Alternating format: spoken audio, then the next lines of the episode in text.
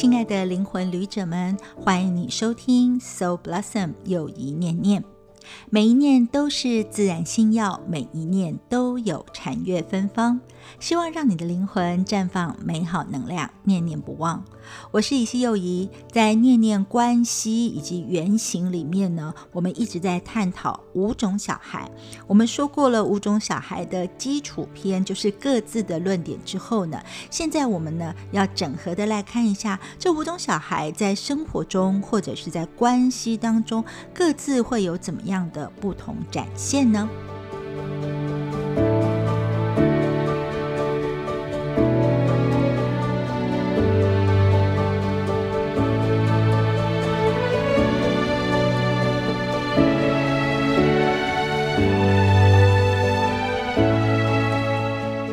其实呢很多人问我说：“这五种小孩，他们是不是有哪一个小孩比较好，哪个小孩比较不好呢？”其实五种小孩，他都是某一种人格特质，或是某种生命的状态。我们有讲过说，他就是一种执着的状态嘛。所以，其实每一种小孩都有他困住的题目，而且呢，他们困住的情绪是不太一样的。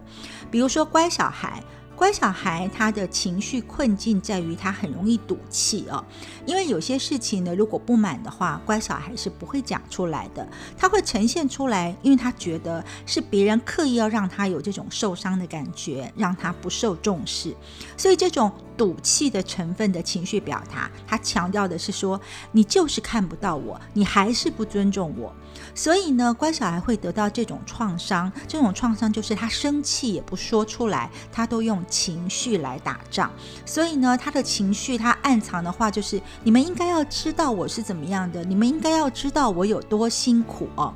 那乖小孩他没有能力直接说出他自己的悲伤在哪里，他一直在等待，等待别人自己要明白。他说不要让乖小孩变成是一个加害者，尤其是他特别不想要当加害者，因为呢，乖小孩喜欢的是保留和谐的状态，所以呢，他觉得即使他很生气，他也不要讲出来，因为只要一讲出来就会破坏那个和谐，他就会变成整个事件当中的加害者，而不是受害者。了，但是呢，他说他真的不是加害者，真的不是我。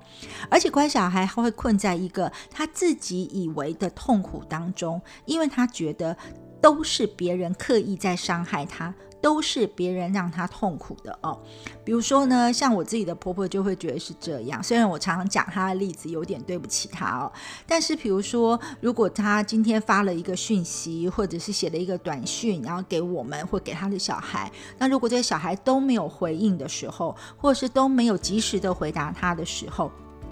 那这个人他就会心里就会想，你没有回答我，让我很受伤哎哈。然后呢，他就会一直心中有很多很多的小剧场，然后去强化自己这种怕失去或者是受伤的感觉。所以乖小孩通常会陷在两种情绪困境里面，就是我很可怜，或者是我很特别的状态当中。而接下来的街头小孩呢？街头小孩他其实上会困在一种生气或者是愤怒的状态当中哦。因为街头小孩我们说他是一种见着，他执着于自己的见解嘛，所以呢，他的气或他的愤怒来自于说你们为什么要这样做？因为呢，他会看到事情的状况，他觉得你们为什么要把事情搞得那么复杂，那么的不单纯？为什么不直接说？那为什么不清楚的讲呢？因为哦，街头小孩有一个特质，就是他会把人情世故跟觉受呢是给特别的拿开来的，所以呢，他看不到大家都困在自己的情绪跟感受当中，他只看得到事情，所以他就会觉得事情明明很简单，但是因为人都在情绪中，就把人情的味道就忘掉了。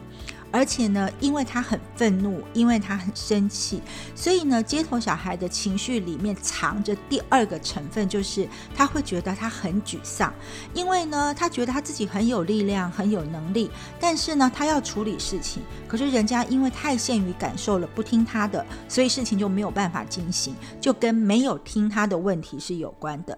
因为街头小孩他的见解是很清楚的，执行力也很好，所以他会觉得是你们不让我去做，是你们一直不做事，所以呢是你们被你们的情绪困住，但是你们导致我没有办法发挥自己，所以他会感觉自己又生气，但是又很沮丧气馁。这是街头孩子的困境，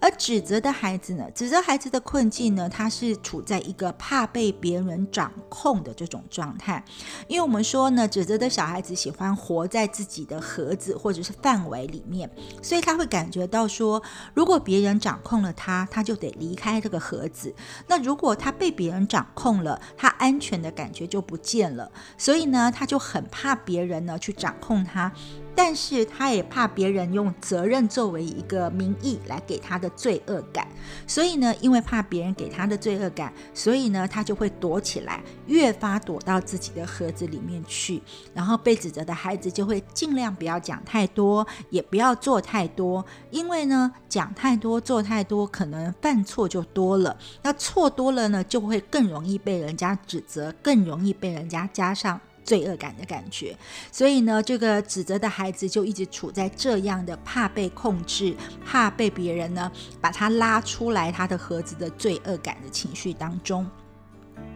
那丢弃的孩子呢？丢弃的孩子其实很简单，他的情绪困境呢是常常困在自己的羞耻感里面。或者是说困在自己太高的期望当中，因为我们常常说呢，丢弃的孩子就像是一个站在瞭望台上面看着别人的一种类型的人格特质。他为什么他要站在高台上？就是他常常会觉得，呃，你们跟我不一样，然后我自己可能没有我自己想象的好，或者是他觉得我的境界很高，你们都不懂我的境界。所以呢，因为太高的期望或希望自己表现得很好，所以呢，丢弃的孩子。常常会不会困在害怕失败的情绪里面？这种状况我真的是碰到蛮多的。这种所谓的被丢弃的一些青少年孩子们，他们都是会因为怕失败，然后就不敢尝试，然后就会觉得自己其实是做的很不好的，就是这种恶性循环的过程啦。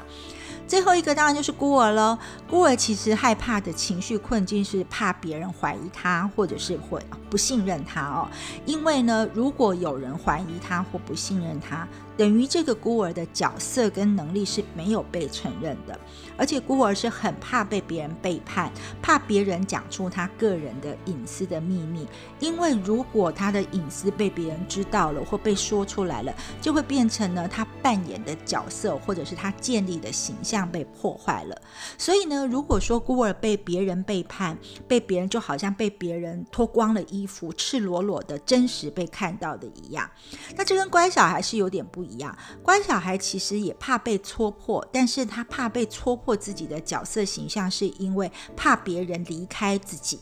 但是孤儿不是这样，孤儿只是觉得。我的隐私、我的情绪、我的渴望，不需要让别人知道，也不需要说出来。我只要去让你看到我想要让你看到的那个人格角色，或者是那个设定就可以了。然后孤儿在跟所有的人相处的时候，其实因为他的角色很清楚，所以他都会讲清楚他想要得到什么。那可是乖小孩是不会讲的。那孤儿会开出很多的条件，比如说，如果我们要合作，那你要做到要怎样怎样怎样。但是呢，我们刚刚说。过乖小孩的困境就是他不讲，但是他会期待你会知道。那可是孤儿呢，是最怕是说我已经跟你讲得很清楚了，但是如果说你什么都不告诉我，然后你就离开的话，我会觉得很莫名其妙，没有办法有智慧来解脱哦。所以这个时候孤儿一方面就会处于现在自己的生气，又一方面很痛苦的状态当中，会走不出来。所以对孤儿来说，无力跟无助其实是是最可怕的一个情绪困。境哦，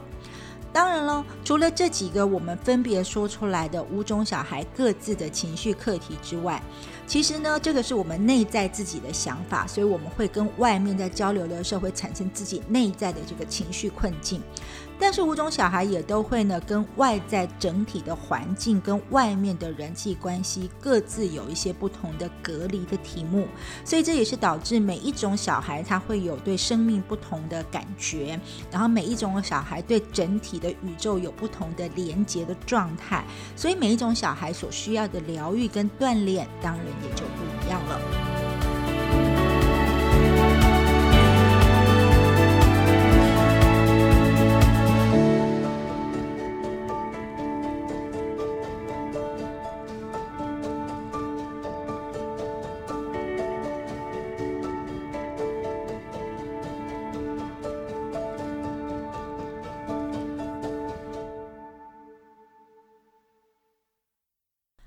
我们就要逐次来看看每一种小孩，他在跟整体的关系上面到底会有哪些隔离的危机呢？那么当然还是从乖小孩开始了。乖小孩其实是会有身份的危机，因为他喜欢连结嘛，所以呢，他在跟整体的时候会有一种存在的隔离感。那因为有为身份的危机，有存在的隔离感，所以容易感觉到悲伤跟痛苦。而他需要的方法就就是对自己培养慈悲的心哦。那简单来说，因为乖小孩其实是没有一个固定的身份的，他随时都在做配合，配合大家，配合环境，配合其他人，所以因为要配合，所以他随时的都在调整跟整理自己的身份。所以对于乖小孩的身份来说，他其实对于自己的身份一直都保持着一种怀疑跟存疑的状态，所以他没有办法跟他的 being，也就是那个真实如实的那个自己能够接触。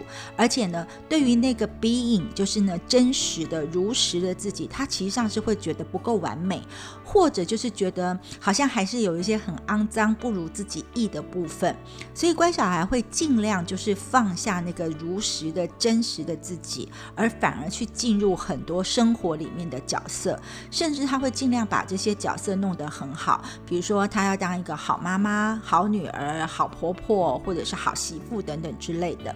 所以可想而知，当他一直努力在扮演这样的角色的时候，他对于自己或是对于真实的那个专注力就已经是隔离的，因为他必须要去盖住自己的存在，因为他不能够去看到自己真实的样子是什么，他必须要去建立出一个假象，说我要做到一个什么样的程度才是大家觉得我是一个好人，或者是好女儿，或者是好婆婆，我应该做到一个什么样的程度才叫好？那因为呢，真实的自己跟要做到好的角色呢，中间就产生了一种内在跟外在的隔离或分离，所以会导致呢，这个乖小孩在心中呢，一直会随时有一种悲伤的感觉，他一直会感觉到很难过，因为呢，他的角色演得再好，那他自己都不了解真实的他自己，所以他感觉也没有人可以了解到他自己，没有人可以清楚。那这当然就是因为他自己在外在显现出来的时候是一个样。子是他角色色的设定嘛，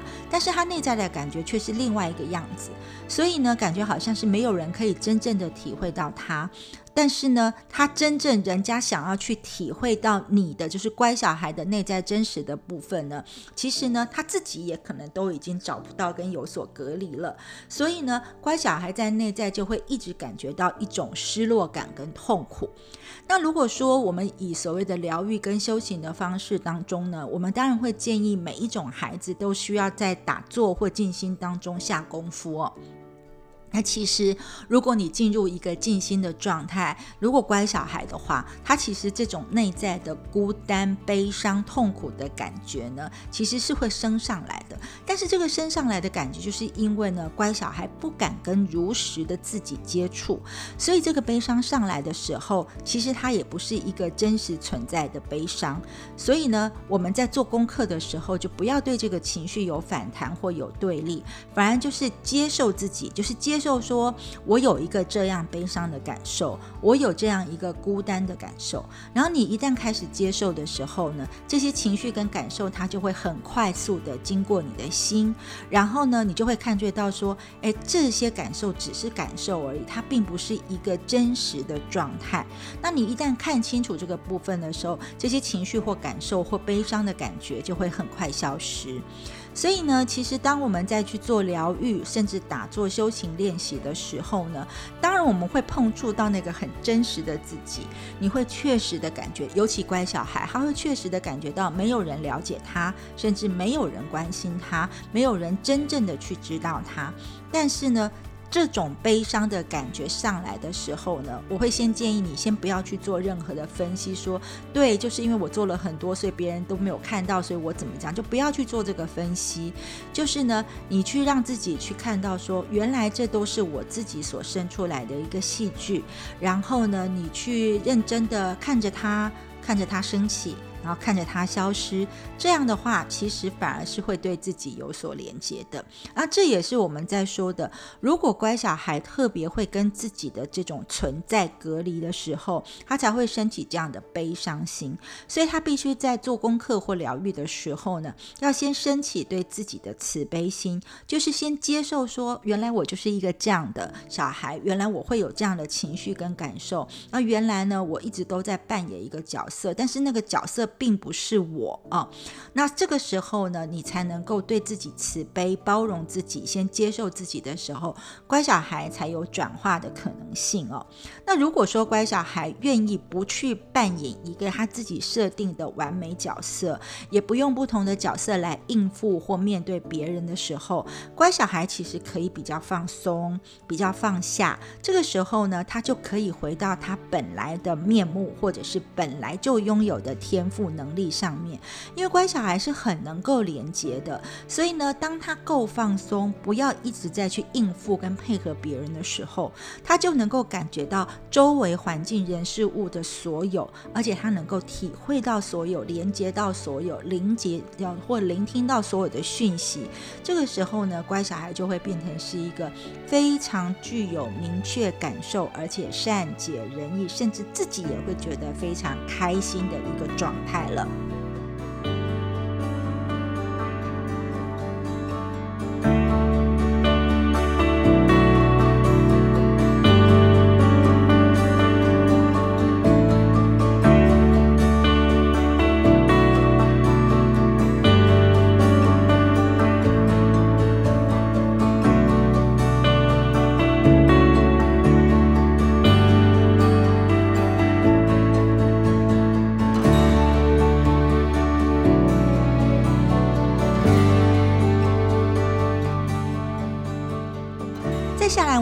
要看的就是街头的孩子了。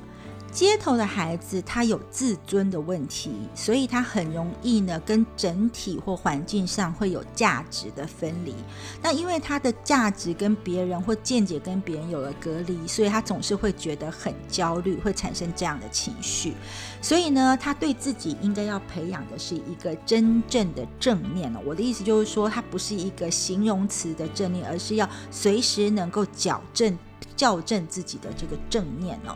那其实我们之前说过，街头的孩子他是见着嘛，就是见解上的执着，而且他五行的成分是木，他是需要一个自我发展的空间的。所以呢，街头的孩子对于自尊看得很重要哈。意思就是说，你要用什么来打击他、攻击他都没关系，但是绝对不能够去碰触他的自尊哦。所以呢，其实呢，他就觉得这个自尊是街头小孩一个非常需要保护的一个项目哦。那其实呢，哦，你就会发现，街头的孩子常常会向外，就是在外面的人际关系，或者是工作的场合，或者是情爱关系里面去寻找一个自尊，就是要别人尊重他，要别人。给他的一个自尊，可是如果你去想想看，这个能量的感觉，如果他越在求别人要尊重他，要给他一个自尊的时候，其实是反映出这个街头小孩他自己的内在里面是贬低自己的，因为他就是感觉不到他自己内在真实的价值，所以呢，他才会要别人去看到他的价值，或者是尊重他的价值哦。那其实对街头小孩来说，他的价值呢？他真正的价值不是在他对别人做了多少的事，或者是有多少的功劳，有多少的能耐。其实街头小孩真正的价值在于是说，他们非常的不怕障碍，不怕困难，而且呢，面对要抗争的事情，要坚持的事情，他不会投降，会坚持下去，而且很有耐心，而且也会很用心。但是呢，这种 quality，这种所谓的不怕艰难、不怕障碍、不投降、坚持的这种 quality 呢，其实街头小孩自己并没有把它当成是一个很有价值的能力或者是特质，他只是把它当成说这就是我的生存的模式而已。他就觉得说，人本来就是应该是这个样子，我本来就应该就是只是这个样子而已。所以街头孩子是看不到也觉察不到自己的价值的，所以他就会随时随地在他内在里面，他就会有一种担忧、一种顾虑，一直在想说，我能不能这样做？我能不能这样实现？我能不能这样成功？我到底是不哪里不足？哪里做的不够完整？哪里能力不够好？所以你就会发现，他一直把他对自己的价值定义在外面的那些成就上面的时候，他的专注力太过于在外在，就没有真正的看到自己内在的价值。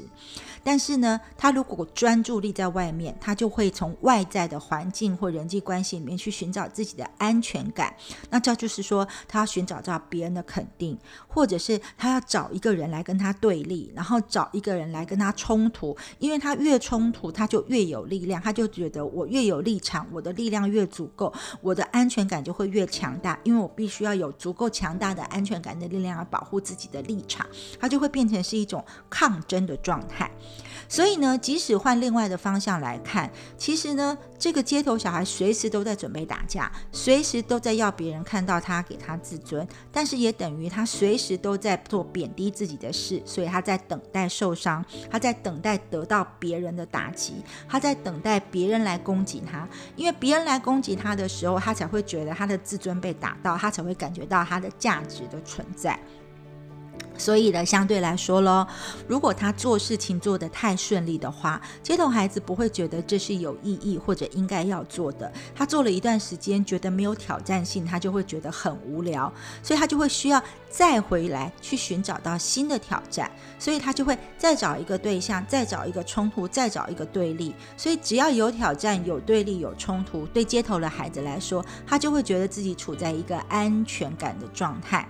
因此呢，对于这样老老师在担忧，老师在觉得自己能力不足，老师在呢担心说呢，呃，别人呢好像是会呃有自尊的问题的街头孩子来说，他其实呢就是要对自己培养一个正念呢。那这边所谓的正念，或者是说一行禅师的正念，就是说你要随时维持一个可以校准自己的一个能量跟频率的状态，就是关照自己的状态，要随时随地清楚的知道。尤其是对街头孩子来说，他要随时清楚的知道说，我的内在在发生什么样的事，我的内在为什么会产生这样的感受，为什么我现在会觉得有这样的悲伤，或这么的无聊，或是这么的失落。其实，在街头小孩的内在里面，因为常常寻找挑战，常常要从外面去找到自尊，所以呢，他就会经常有那种被贬低、失落跟悲伤的感觉上来。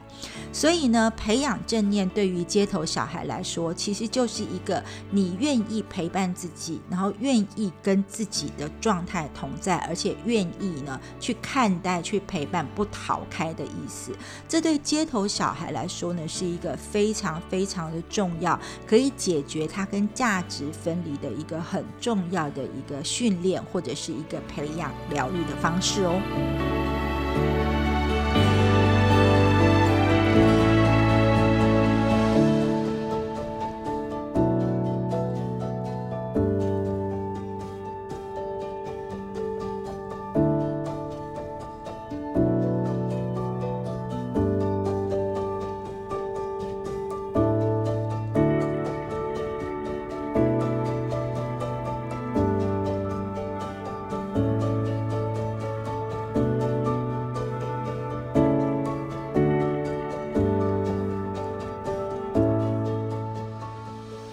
这个我们看到的是指责的孩子，指责的孩子，其实我们常常看到他们的时候，通常都会觉得他们的心情不会很快乐，而且总是一个很沉闷、很沉重的感觉。所以呢，他跟外在的环境或者是整体或人际关系里面，我们总是觉得他跟我们有一种隔离感，而他自己呢，在被隔离的感觉里面会觉得很孤单。所以，对于指责的孩子来说，他要学习的疗愈方式就是要懂得对自己有宽容。因为哦，如果说我们人本来就是在宇宙的空间里面，那我们跟宇宙的空间是合融的，是合一的时候，其实我就可以得到所有，也可以拥有所有。但是呢，在指责的孩子的意识里面呢，因为他活在自己的规矩的盒子里面，往往他只能够看到说哪里有问题。那为什么他要注专注在这个问题上？是因为呢，他会发现如果今天在他所处的环境或空间里面有问题真正出来了，那有可能这个被责怪、被指责的人一定就是他。所以呢，被指责的孩子或指责的孩子，他的专长就是先看到问题，然后呢，他会觉得我如果先看到了问题，我有早点发现问题，早点紧急处理的话，那就不会有人来烦我，或不会有人来指责我。所以他一直处在这种看到问题、看到问题、解决问题的状态当中。所以被指责的孩子是没有办法快乐起来的，因为他本来就觉得快乐是属于别人的，不是他的，因为他觉得。就算是我现在一时很幸福、很轻松的状态，以后可能也会带给自己麻烦，或者是问题，或者是其他的副作用。所以，被子在孩子他们实际上是一个没有办法放松跟休闲的状态，因为他们觉得一旦我放松了，一旦我休闲了之后，有可能后面会出现的情况就是，呃，家里来不及整理，然后事情来不及处理，然后呢，我要该做的事我来不及做，所以这些都是问题。所以他慢慢的就更没有。办法松下来跟卸下来，就会一直活在紧绷的状态当中。而之所以这个被子的孩子能够坚持维持他自己这样的状况呢，是因为他不敢跟他自己的感受去做接触哦，他不碰触自己的感受。因为如果他跟他的感受接触了，比如说他知道我很沉闷啊，我很沉重啊，我忧郁啊，我跟我的内在伤口觉得真的好痛啊。他说呢，他就会去感觉到说，为什么我会这个样子？那个样子就是因为别人不在乎我啊，别人不理我。啊，那其实呢，他就会觉得这一整个的问题都非常大，那别人都是在指责我的情绪当中。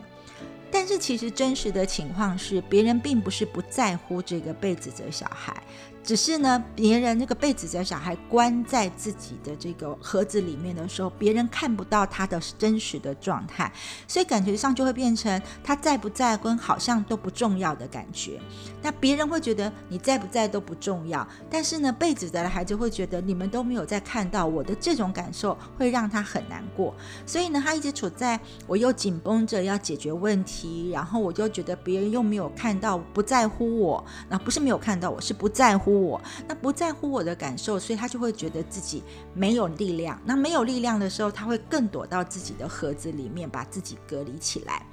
所以，其实，在被指责孩子的深层里面，他一直觉得自己很孤单。不过，我们刚刚也有讲过，乖小孩也有孤单哦。那被指责孩子的孤单跟乖小孩的孤单其实不太一样。乖小孩的孤单是他一直在心里说：“我好痛苦哦，我有很多的伤口，我做了这么多，为什么你们没有人理解我的这种孤单？”哦，他希望别人来理解他。但是被指责孩子的孤单是：我绝对不可以让别人看到我，我就是这个样子。我不愿意让别人看到我现在内在感觉到没有被关心、没有被注意、没有被发现的这种担忧的状态。所以等于就是说，乖孩子呢，有人看到他，但是他不敢让别人看到他的痛苦。但被指责呢，他会觉得人家都不在乎我啊，那么连理我都没有想要理我啊，看我也没有想要看我啊，是因为不在乎我，所以的那种孤单，他觉得那种孤单很大，而且那种孤单是没有办法让别人能够想象出来的那种不在乎的感觉。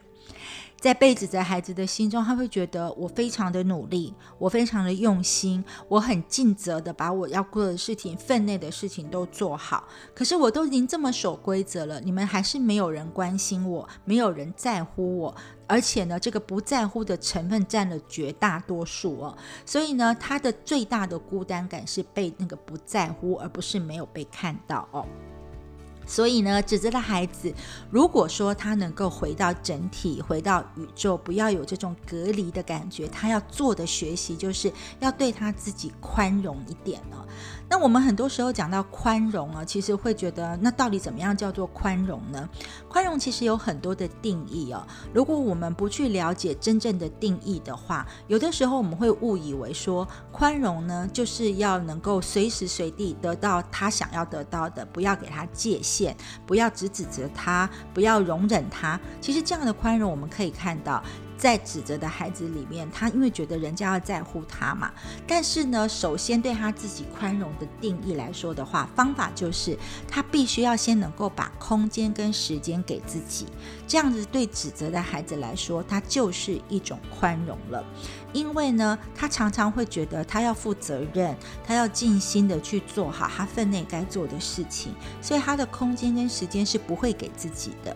但是如果一旦呢，他能够学习宽容，把空间跟时间给自己的时候，虽然这个时候罪恶感会升上来，但是这个时候我们就要运用自己对自己的宽容法，就是被指责小孩在给自己空间跟时间的时候，如果罪恶感升上来了，这时候更要把宽容做到极致，也就是他必须要对自己说，或者是我们要对被指责的孩子说，你可以把罪恶感放下，你现在。可以在乎你自己。如果别人不在乎你，没关系，你至少要先在乎你自己，然后先学习陪伴你自己。特别是我们在被指责的孩子的时候，一直讲到在乎这件事情，因为呢，他跟你的看到没看到没有什么关系。他说在乎是一种心理的感受，所以呢，如果你想要别人，如果你是被指责的孩子，你想要别人在乎你多一点的时候，你应该先学习在一般的日常里面，先宽容的对待自己，给自己足够的时间跟空间，同时呢，给自己一点点这样的时空，这样的宽容，证明说。我其实是可以在乎我自己的，这样的话，你才会有足够的能量去关心自己那种没有被在乎的悲伤哦。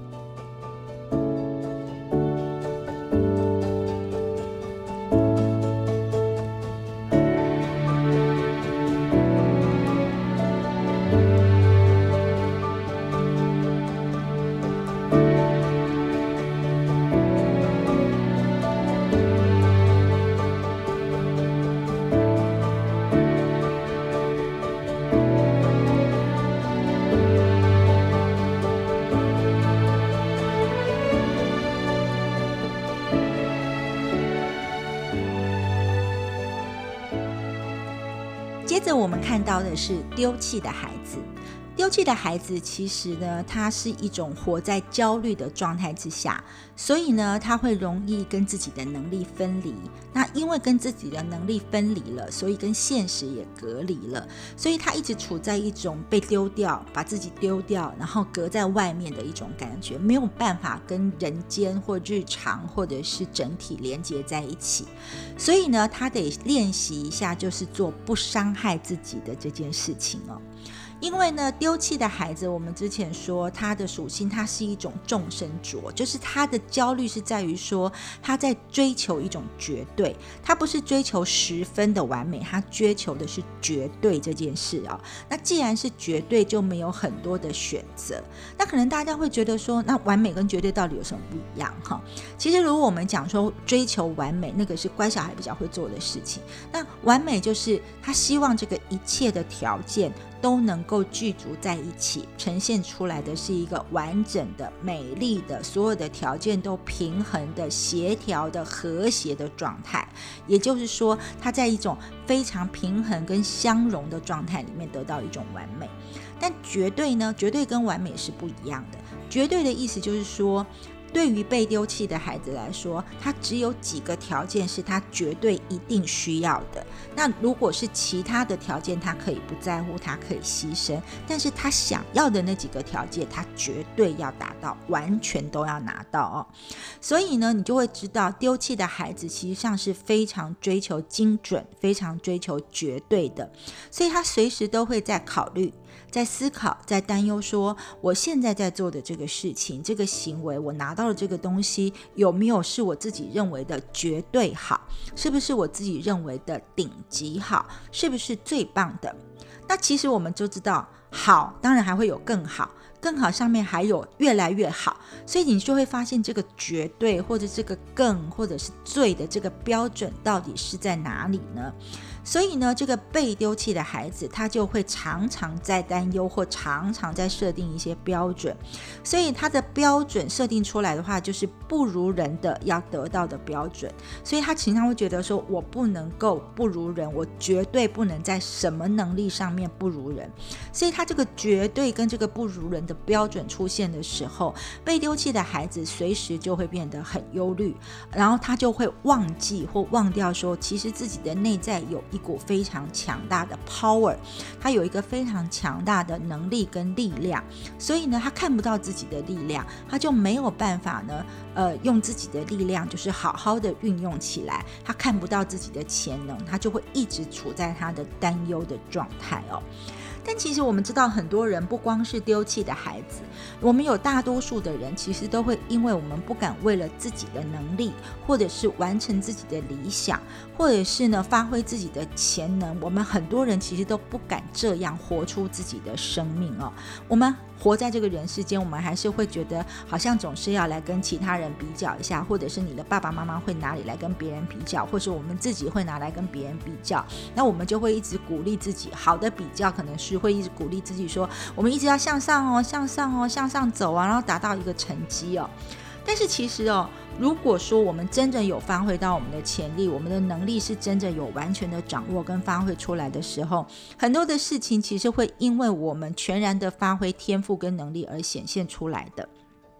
尤其呢，对于被丢弃的孩子，这个潜能这么大的孩子来说，其实呢，他们很多部分的时间，因为他们是站在这个世界的外面，站在呢人群的外面，所以他一直都是用一种隔离跟现实隔离的方式来做一个生活。他隔离的目的是什么？他隔离的目的就是。当我把自己隔离，我就可以把自己放到一个我觉得最好的那个绝对的好的世界里面，然后在那个绝对好的世界里面，他就可以在那里面不断的去提升跟想得到完美，然后那种东西的状况里面呢，他才会觉得安全。可是因为他知道他在现实的世界当中里面，他的绝对可能是没有办法完整的达到的时候，所以他每一次得不到，他就等于是就让自己受。受伤一次，每打击自己一次，他就会觉得真的没有得到他要的那种绝对，所以他的失落感就会特别的强大。那每一次这样的打击自己，他每一次就会很受伤。所以呢，对于这个被丢弃的孩子，他们内在会有很多的矛盾跟争斗。他们不是在跟外面的环境争斗，而是他搞不定他自己的时候，所以他就会把自己丢掉，或者是他会伤害自己。因此呢，对于这个被丢弃小孩的疗愈跟学习来说，他要学习的就是不伤害自己，不跟自己打架，不要自己跟自己内在打架，不要在自己制造内在的战争。所以这个不。伤害自己的说法，就是对于被丢弃的小孩来说，也许你的目标不要那么的绝对，对目标放松一点点，然后呢，你才可以，然后回到日常生活的轨迹一点点。这个时候呢，真正的生命力才可以活得出来哦。那其实你会看到说，我们从刚刚前面讲到现在，每一个孩子在看生命或在看整体、在看环境的时候，真的角度眼光都不一样。那如果说呢，他关在自己的角度、跟眼光、跟想法、跟态度里面的时候，当然就会有很大的困境或痛苦了。那对于呢被丢弃的孩子是这样，其他的孩子当然也是如此喽。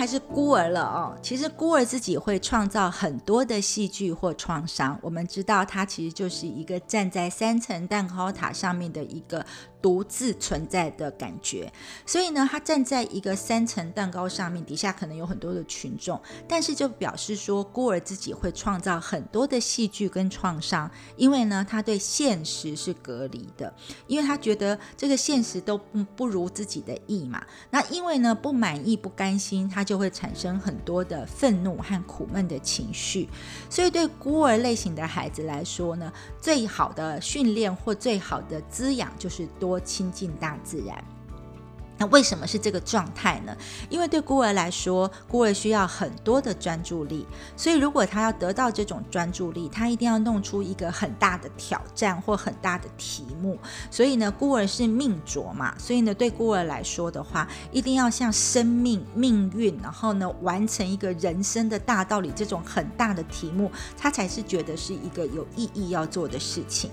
可是同时呢，他在内在，他在里面在做的时候呢，他一定。定会制造出一种好像很紧急、很危机的状态，那让人家感觉到说那种处理紧急状态的快感，那种快感就是我是可以处理紧急状态的人，那个我只要能够处理掉一件紧急的事情，就完成了一个挑战，这是一种对成就的爽快哦。所以呢，其实孤儿有的时候他就会制造一些挑战，制造一些戏剧，制造一些他必须要处理的灾难，这种很 drama 的事情哦。因为只要是这种很可怕。的很了不起、很危机的，都是很大很大的题目嘛。那很大的题目就是孤儿喜欢的戏剧哦，所以呢，他就会去制造出这样的一种危机的状态，然后好像大家的命运跟生命都受到很大的挑战。然后呢，大家都进去，很快的孤儿如果能够处理，而且处理出来的感觉很好的时候，那种成就感的快感呢，他会觉得好棒啊。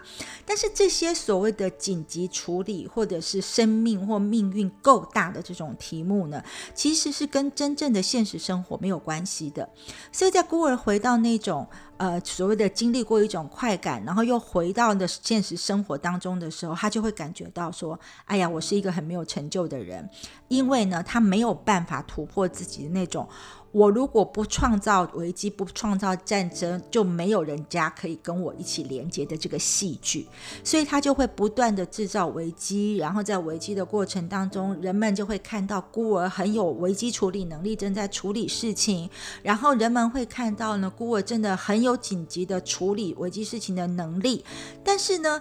觉得看到他这一面，孤儿当然会觉得很高兴。可是孤儿又会觉得说：“可是你们也没有看到我温柔的那一面啊，也没有看到我和善的那一面啊，没有看到我其实是为了大家的命运、大家好的这一面。”所以呢，他做出了一些危机，然后呢，改变了大家的命，做一个很大的题目。人家有看到他的能力，但是他又觉得人家没有看到他内在那个和善温柔的部分，所以他就会觉得有一种愤怒跟一种苦闷。那这个。愤怒是说，别人为什么？不需要做什么，还是一样可以得到很多的宠爱。但我为什么都要去努力的急救别人，帮别人走过危机，然后别人呢才会看到我的能力跟我的存在？那为什么别人不会对我像他们对其他人一样那么的宽容，那么的温柔呢？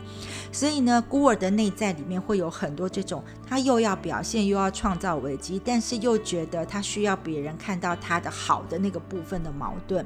所以他在内在里面一直有这种愤怒跟苦的味。到，所以呢，孤儿如果他没有办法卸下来这种心中的各种抓马的想法，没有办法放松，没有办法回到他自己的原因，就是因为他一直在创造危机，一直在创造战争，所以能够让他回到自己放松下来的方法。就是回到大自然里面，因为孤儿呢，他常常会觉得他不能够在人群里面，但是其实他是可以跟一个够大的能量去亲近的。因此，接近到了大自然的时候，孤儿才会有感觉，会觉得说，其实呢，自然就是这么大，自然就是这么宏伟，我不需要要制造什么、创造什么，或者是呢去挑战什么，其实我就可以去享受，我就可以作为一个感受到生命力的感觉。